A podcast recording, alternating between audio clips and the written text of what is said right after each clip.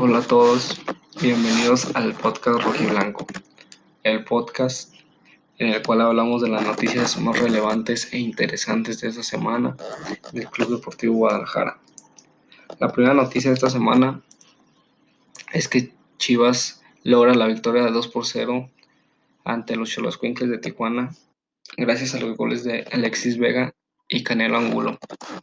Fue un partido completamente dominado por Chivas, donde hubo pocas llegadas de los Cholos, los de Tijuana. La segunda noticia de esta semana es que se jugó el encuentro pospuesto entre Chivas y Monterrey. Eh, se jugó ayer, el partido fue pospuesto de, de la jornada 12 porque Chivas tenía a seis convocados a la selección menor entonces este, se pospuso para esta fecha y se jugó ayer miércoles, en el cual no pudo estar el Chicote Calderón ni Jesús Molina porque tuvieron una lesión en el transcurso de la semana. Eh, este partido se, lo llevó Chivas gracias a los goles de Isaac Brizuela y Alexis Vega. Por Monterrey anotó el, el Toro Jansen este partido fue muy disputado los 90 minutos, hubo llegadas de los dos bandos,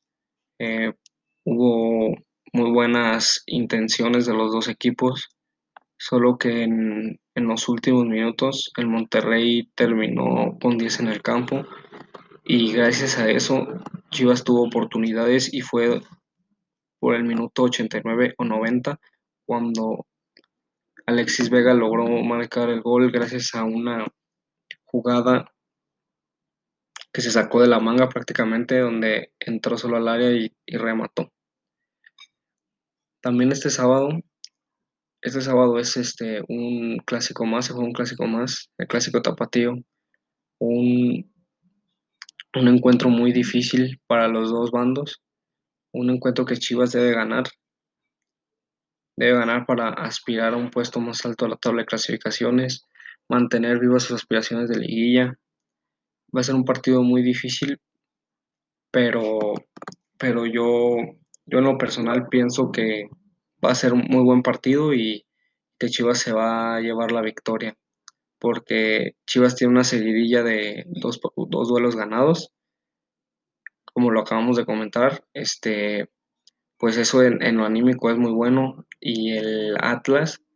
viene de una derrota y de un empate, Así que su estado anímico no es muy bueno y siento que eso, es, eso va a dar el plus para que Chivas se pueda llevar la victoria este fin de semana. Pero bueno, esto fue todo en el podcast Rojiblanco. Nos vemos en el siguiente capítulo.